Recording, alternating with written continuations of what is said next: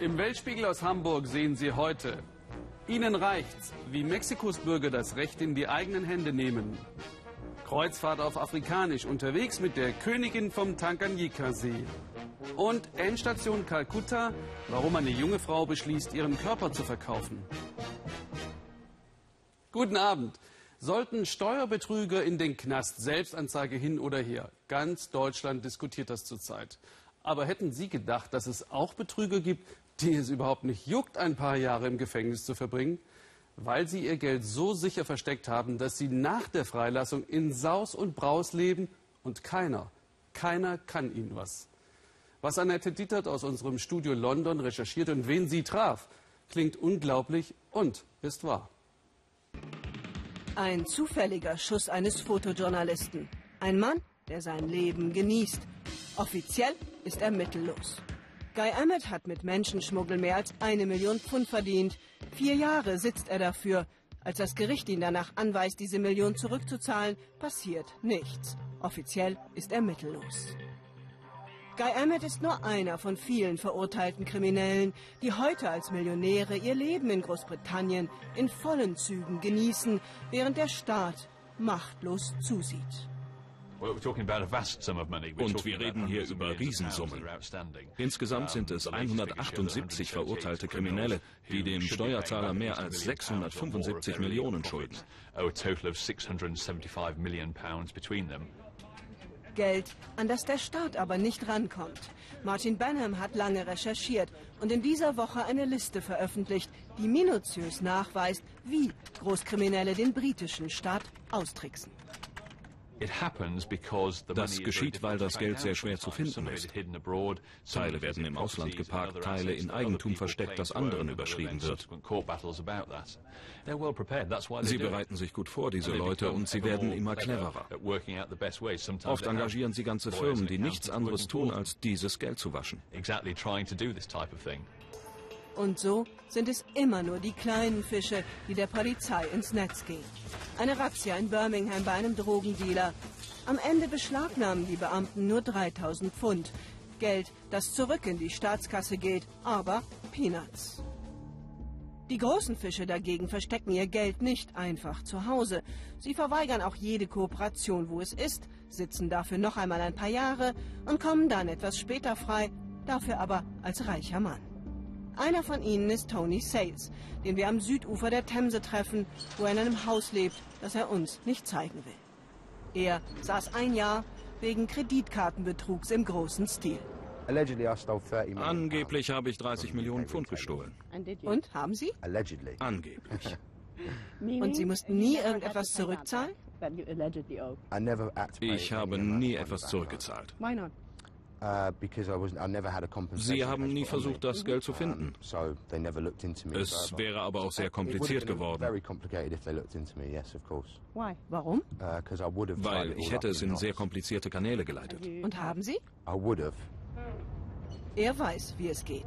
Seine Kollegen, die ein zweites Mal sitzen müssen, weil der Staat zumindest versucht, sie wegen Geldwäsche zu belangen, hätten damit aber auch kein Problem.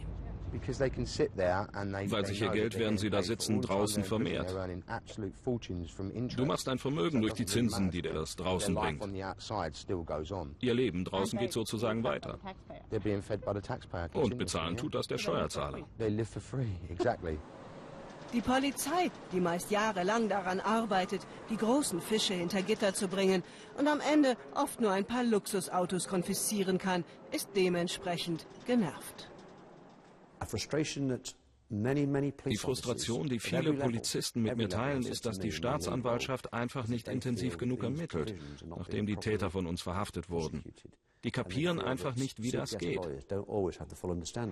Offiziell weist die Staatsanwaltschaft das natürlich zurück, allerdings mit wenig Emphase. Ich bin nicht sicher, ob ich das so akzeptiere. Wir haben immerhin über 100 Spezialisten im ganzen Land, die nichts anderes tun, als zu verhindern, dass diese Kriminellen die Früchte ihrer Verbrechen in Ruhe genießen können. 100 Spezialisten, um knapp 700 Millionen aufwendig versteckter Gelder aus dem kriminellen Sumpf zu ziehen. Eine Mission Impossible. Tony Sales hat so auch fast Mitleid mit dem britischen Staat.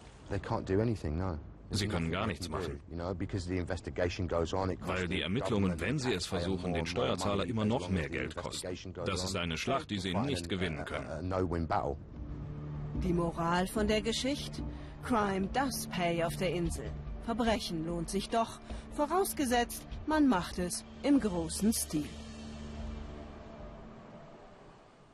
Da bleibt einem doch die Spucke weg. Das alles ist nur möglich, wenn der Staat versagt und seine Kontrollorgane Justiz und Polizei. Gerade sie sind in einigen Teilen der Welt sogar in Verbrechen verstrickt. So tief, dass Bürger selbst zur Waffe greifen, Straßensperren errichten und sogar die Polizei verhaften, erzählt unser Korrespondent Peter Sonnenberg aus Mexiko. Selbst Justiz im Kampf gegen brutale Drogenbanden und Mörder das letzte Mittel? Man muss die Verzweiflung der Menschen erleben, die sich nicht mehr anders zu helfen wissen. Mit den Nachbarn saß Eneida Lozano früher nicht sehr oft zusammen. Heute sagt sie, sind es die Menschen, mit denen sie am meisten verbindet. Sie meint damit die Erinnerung und die Trauer um Familienmitglieder, denn alle hier am Tisch haben Partner, Sohn oder Tochter verloren. Sie wurden entführt und bis heute weiß keiner, was danach mit ihnen passiert ist. Maria, die 15-jährige Tochter von Nati Castro, verschwand am 15. Januar auf dem Weg von der Schule nach Hause. Ich würde mir wünschen, dass ich einen Ort hätte, an den ich gehen kann, an dem ich mit ihr sprechen kann und an dem ich eine Blume für sie liegen lassen kann.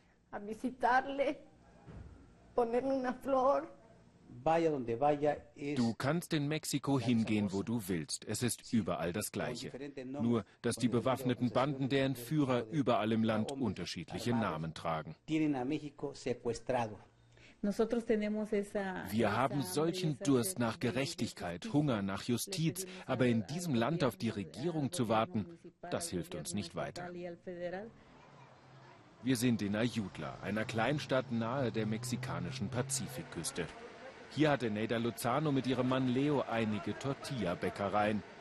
Jetzt hält die junge Frau das Geschäft allein mit den Angestellten am Laufen. Vor sechs Monaten verschleppten Unbekannte ihren Mann am helllichten Tag aus der Backstube. Seit diesem Tag wartete Neida auf ein Lebenszeichen. Sie sind mit ihm über den Markt gelaufen, obwohl da viele Leute unterwegs waren. Sie kamen auch direkt an mir vorbei. Ich dachte, das wäre sein Geleitschutz und sie gehen ins Rathaus, denn mein Mann sollte bald Bürgermeister werden. Die Streife der staatlichen Polizei macht den Leuten eher Angst, als dass sie Schutz bietet. Es heißt, die Polizisten hielten selbst die Hand auf und deckten die Verbrecher. In vielen entlegenen Gebieten Mexikos blüht das Verbrechen und die Aufklärungsraten liegen nahe Null. Auch die Bauern, die fast alle Schutzgelder an die kriminellen Banden zahlen müssen, halten die Angst nicht länger aus. Wer nicht zahlt, wird ermordet. Raimundo Nava arbeitet in einem genossenschaftlichen Betrieb, allerdings nur noch halbtags, denn die Bauern verteidigen ihre Stadt seit Anfang des Jahres selbst. In dieser Nacht, erzählt er, haben sie trotzdem wieder eingebrochen, 30 Säcke Hibiskusblüten und Geld geklaut. Es ist nicht mehr zum Aushalten. So sehr leiden wir hier unter der ständigen Bedrohung. Wir reden nicht von ein, zwei Vorfällen. Hier ist die Kriminalität alltäglich. Sie ist ein Gewerbe. Ich verstehe sie als Industrie. Und wo das noch hinführen soll, das weiß kein Mensch. Also hat Ayutla aufgerüstet. Flinten statt Feldarbeit. Es sind mehr als 1500 Männer, die mitmachen. Raimundo und seine Kollegen haben eine von Dutzenden Bürgerwehren in Mexiko gegründet. Sie patrouillieren und versuchen von den Leuten Informationen über Verbrecher zu bekommen. Raimundo, der Landwirt, ist jetzt Kommandante.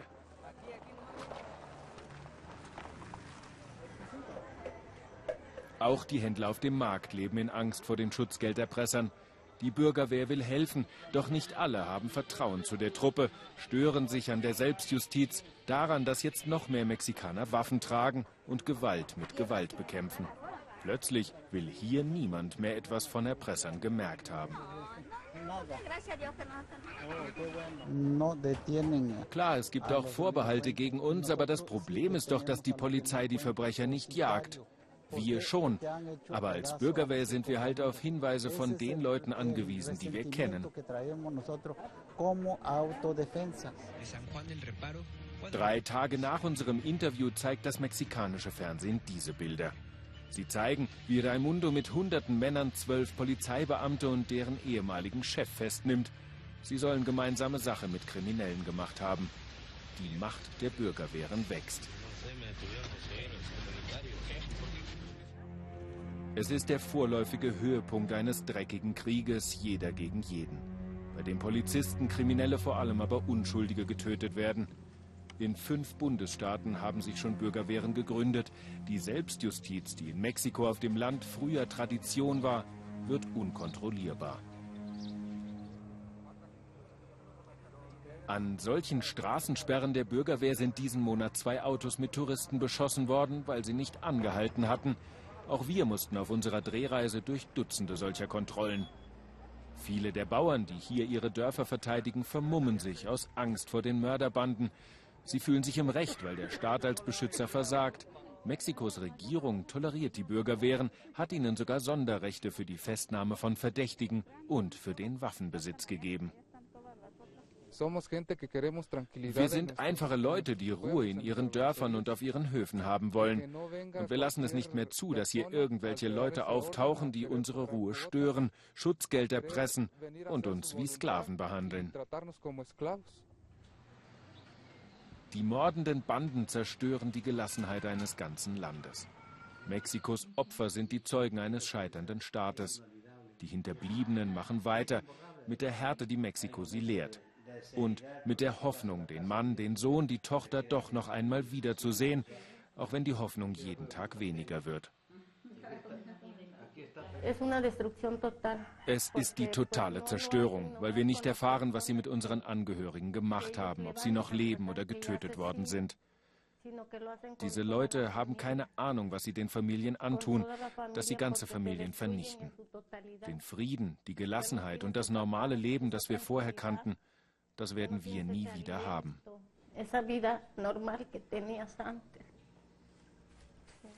Solange die Gewissheit fehlt, werden sie weiter nach Antworten suchen, auf abgelegenen Feldern wie diesem, zu denen man hier nicht alleine gehen sollte, sondern nur in Begleitung Bewaffneter. Auf diesem Feld hat die Bürgerwehr fünf Leichen gefunden, Entführungsopfer ermordet und verstümmelt, aber ihre Verwandten waren nicht darunter. Fünf weitere Löcher hatten die Mörder bereits gegraben. Für die nächsten Opfer. Sexuelle Gewalt gegen Frauen ist in Indien weit verbreitet. Auf einen Vergewaltigungsfall, der bekannt wird, gibt es Tausende, die geschehen und keiner sieht hin.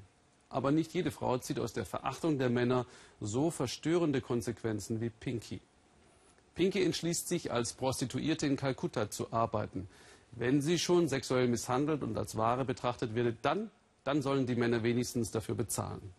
Gabor Hallas hat Pinkys Vertrauen gewonnen und dadurch Einblicke in eine verschlossene Welt. Kalkuttas gigantisch großen Rotlichtbezirk.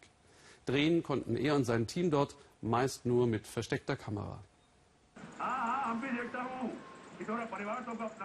Pinky beginnt ein neues Leben. Ob richtig oder falsch, sie weiß es nicht. Sie ist weg aus ihrem Dorf, abgehauen, weil sie es nicht mehr aushielt. Sie irrte durch ganz Indien und landete in Kalkutta. Pinky hat beschlossen, ihren Körper zu verkaufen. Ihr neues Leben heißt Prostitution.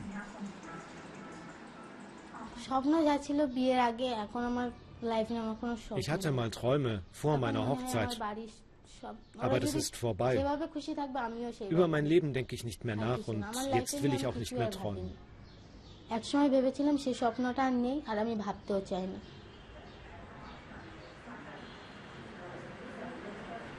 Pinky träumte wie so viele junge Mädchen. Dann musste sie heiraten, sehr früh. Ihre Familie wollte es so.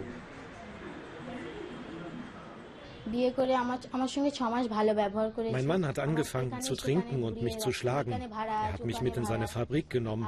Dort hat er mich gequält, missbrauchte mich. Alle anderen haben zugesehen.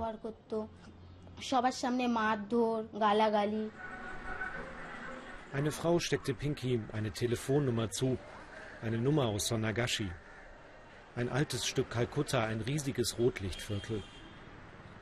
Es beginnt gleich hinter den Hauptstraßen der Stadt. Mindestens 10.000 Prostituierte sollen hier arbeiten.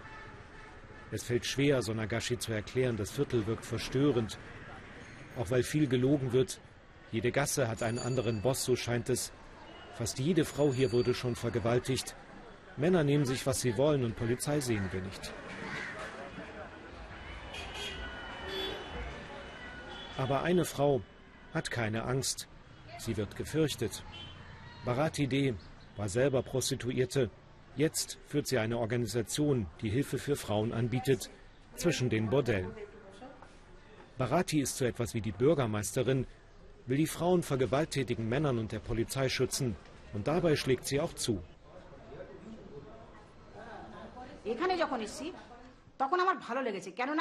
Gleich am Anfang hatte ich eine Schlacht gewonnen. Ich habe gegen zwei Kriminelle gekämpft. Einen habe ich sogar umgebracht. Ich habe ihn auf der Straße totgeschlagen. Die Polizei kam und sagte, das ist Selbstjustiz. Ich sagte denen nur, haltet den Mund, wo wart ihr denn, als dieser Typ Frauen vergewaltigt hat?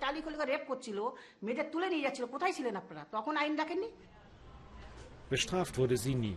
Eine Geschichte, die uns ratlos macht, wie so vieles hier. Eine Hilfsorganisation inmitten mafiöser Strukturen, wer ist gut und wer böse. Doch ohne Baratis Frauen geht für uns gar nichts. Nur mit ihnen laufen wir durch die Straßen. Sie sind sehr nervös, denn in Sonagashi mögen sie keine Fernsehteams. Öffentlich filmen dürfen wir nicht. Wir drehen trotzdem, aber heimlich. Sie reden nur hinter Mauern und Türen, zum Beispiel in der Klinik am Rande des Rotlichtviertels. Die Frauen verteilen ihr Medikamente, helfen AIDS-Kranken. Es ist aber auch der Ort, wo die neuen Mädchen ankommen. Pinky haben wir hier kennengelernt. Auf den ersten Blick eine junge Frau, die fest entschlossen ist. Sie will bleiben, aber Pinky muss Fragen beantworten. Die Frauen untersuchen sie genau. Sie alle waren Prostituierte und jetzt fühlt es sich nach Prüfung an. Sie wirken streng, aber niemand will Pinky den Beruf ausreden. Es geht nicht darum, was sie fühlt, es geht nur darum, dass sie alt genug ist.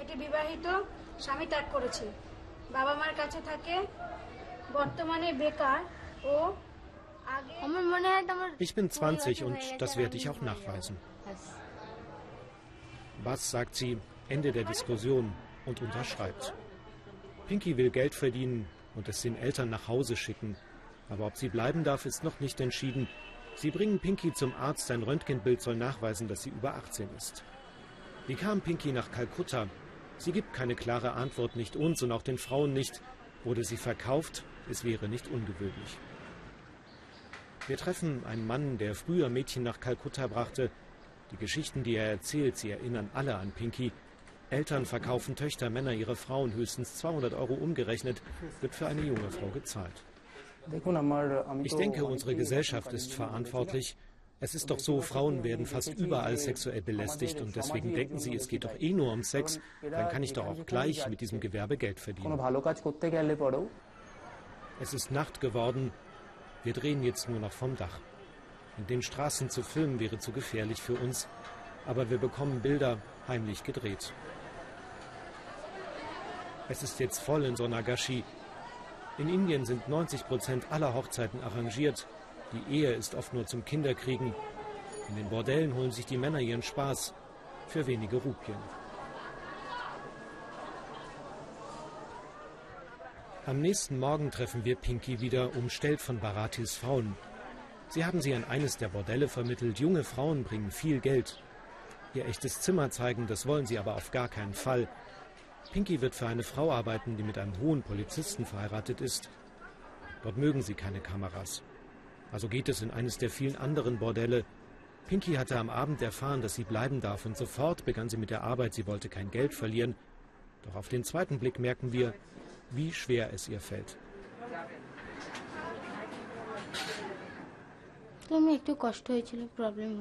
Wenn ich ehrlich bin, es tut weh. Es bedrückt mich. Pinky geht es nicht gut. Das ist nicht schwer zu sehen. Auch die Aufpasserinnen haben das längst mitbekommen. Aber es bleibt keine Zeit, lange nachzudenken. Sie müssen jetzt die Kondome verteilen. AIDS ist immer noch ein großes Problem hier. Aber die Kondome kommen zu spät. Pinky hat bereits eine Nacht gearbeitet.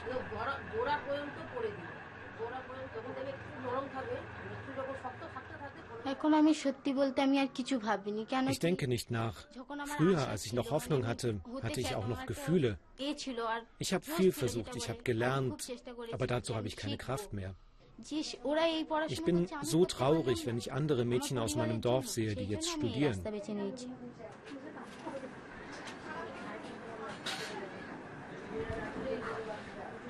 Pinky muss gehen, ein Kunde wartet, sagen Baratis Frauen.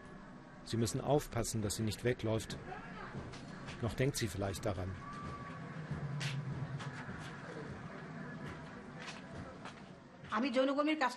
Für mich ist Prostitution kein schlechter Beruf. Wenn sich eine erwachsene Frau dafür entscheidet, ist es gut so. Viele sagen, die machen das doch nur für Geld, aber jeder arbeitet doch für Geld, oder? Schwer zu sagen, welche Rolle Barati und die Frauen spielen. Wir sind irritiert, auch am letzten Abend. Wie geht es Pinky, fragen wir. Sie arbeitet, aber wenn wir zahlen, könnten Sie sie holen. 200 Rupien, keine 3 Euro, kosten 5 Minuten. Ein letztes Interview an der Hauptstraße. Unsere Fragen erreichen sie kaum noch.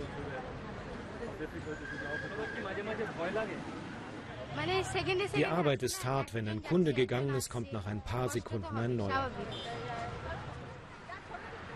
Die Frauen bringen sie zurück ins Bordell. Fünf, sechs Freier braucht sie am Tag, um hier zu überleben.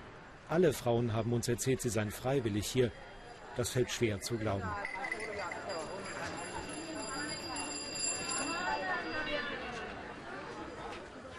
Ein Schicksal, unbequeme Wahrheiten, Realität und Alltag in Indien. Auf der Liste der Außenseiter der Weltgemeinschaft steht Nordkorea unangefochten auf Platz 1. Ein junger, in den Augen vieler unberechenbarer Diktator droht mit Atomraketen und Krieg. Wie Kim Jong-un und sein Regime ticken, das haben wir vor kurzem in einem Weltspiegel extra gezeigt. Sie finden es auch in der ARD-Mediathek unter www.das-erste.de. Sein Volk hungert. Waisenkinder haben kaum eine Chance zu überleben, es sei denn, sie fliehen. In einer monatelangen Odyssee bringen Fluchthelfer sie durch China nach Laos. Von Laos weiter nach Thailand und von dort nach Südkorea. Viele an der Strecke verdienen wohl daran, doch diese Menschenschmuggler leiten gute Motive, zeigt Philipp Abrisch. Die Grenze zwischen Nordkorea und China.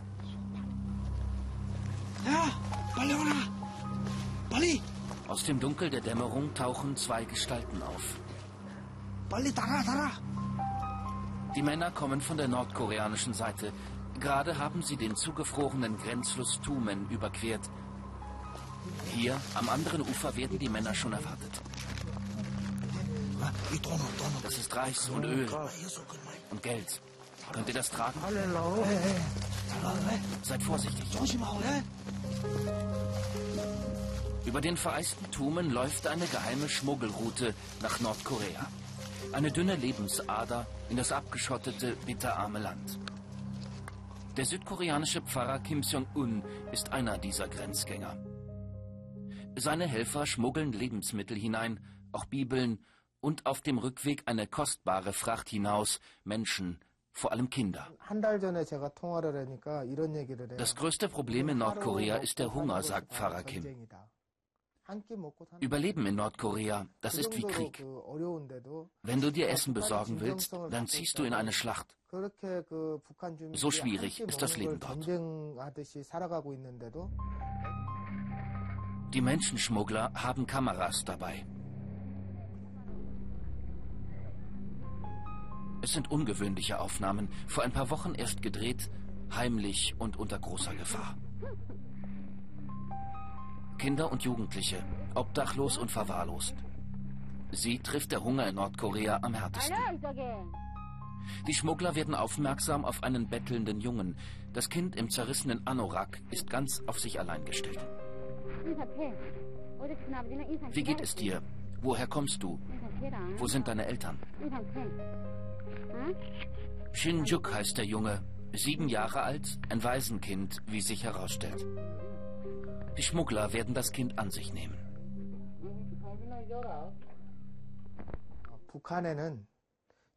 In Nordkorea gibt es so viele Kinder, die zu verhungern drohen. Sie laufen einfach durch die Straßen. Wir müssen sie gar nicht groß suchen. Die Eltern sind meistens selbst schon tot. Keiner kümmert sich. Der Tumen, Grenzfluss zwischen Nordkorea und China. In der Nacht haben die Schmuggler Shinjuk und 15 andere Menschen ausgeschleust. Ein nordkoreanischer Soldat verwischt ihre Spuren im Schnee. Pfarrer Kim und seine Helfer haben die Grenzer bestochen. Trotzdem bleibt die Reise gefährlich. Sie führt über China zunächst nach Laos. Und hier treffen sich die beiden zum ersten Mal. Pfarrer Kim und Shinjuk, der obdachlose Junge vom Wochenmarkt. Der Kleine hat Erfrierungen. Die Haut an seinen Füßen löst sich ab. Die Flucht über die Grenze hat lange gedauert. Auch als Kind muss er dieselbe Strecke laufen wie ein Erwachsener.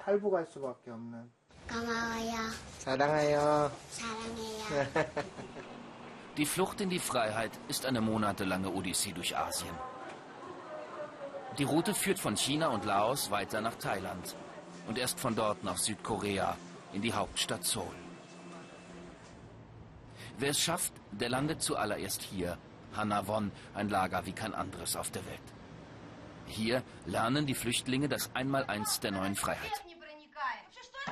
Für die Kinder schreiben, rechnen, lesen, für die Erwachsenen, wie funktioniert eine Krankenversicherung oder ein Geldautomat. Hanawon ist ein Crashkurs für das 21. Jahrhundert. Hier zum Beispiel der Hamburger. In Nordkorea gibt es keine Hamburger. Also zeigen wir den Flüchtlingen, wie einer aussieht, wie er schmeckt und was er hier im Süden kostet. Sprechen mit den Flüchtlingen in Hanawon sollen wir nicht. Zurück in Seoul aber treffen wir einen Jungen, der das Lager gerade erst verlassen hat. Pfarrer Kim hat auch ihm aus Nordkorea hinausgeholfen. Der Junge will unerkannt bleiben. Er hat noch Familie im Norden. Es gibt so viele Kinder in Nordkorea, die keine Eltern haben und kein Zuhause. Ich habe sie selbst gesehen. Sie klauen, um zu überleben. Sie schlafen im Freien, sogar im Winter.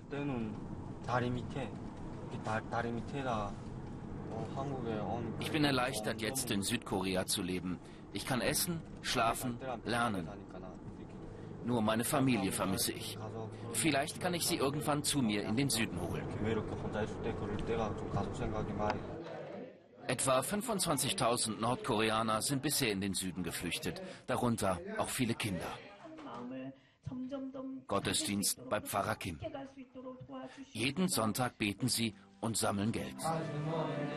Mit den Spenden will Kim Jong-un wieder Lebensmittel nach Nordkorea schmuggeln und Menschen hinaus in die Freiheit. Viele dachten, mit dem neuen Staatsführer Kim Jong-un wird sich in Nordkorea alles ändern. Was für eine Enttäuschung. Dieser junge Mann droht mit Atomwaffen und lässt sein eigenes Volk im Stich. Für die einfachen Menschen in Nordkorea ist das Leben noch härter geworden. Dann klingelt das Telefon. Shinjuk, der Flüchtlingsjunge aus Nordkorea, meldet sich. Shinjuk. Hallo, Herr Pfarrer. Ich habe dich schon vermisst. Shinjuk ist in Seoul angekommen, im Lager Hanawon, in Freiheit. Für den kleinen Jungen ein Happy End. Für die Menschen in Nordkorea hat sich dagegen nicht viel getan in diesem Jahr, das voller Hoffnung begann. Kim Jong-un, Nordkoreas junger Führer, hat seine Versprechen bisher nicht erfüllt. So bleibt es am Pfarrer Kim, den Menschen so gut er eben kann, zu helfen. Es gibt also auch Geschichten, die positiv ausgehen. Nächsten Sonntag beschäftigt sich der Weltspiegel mit der Situation in Ungarn. Es geht um zunehmenden Antisemitismus. Alle Filme von eben finden Sie auch im Internet unter www.weltspiegel.de. Danke fürs Zuschauen heute und nach dem Hamburger Weltspiegel noch einen spannenden neuen Hamburger Tatort nachher hier im ersten. Tschüss.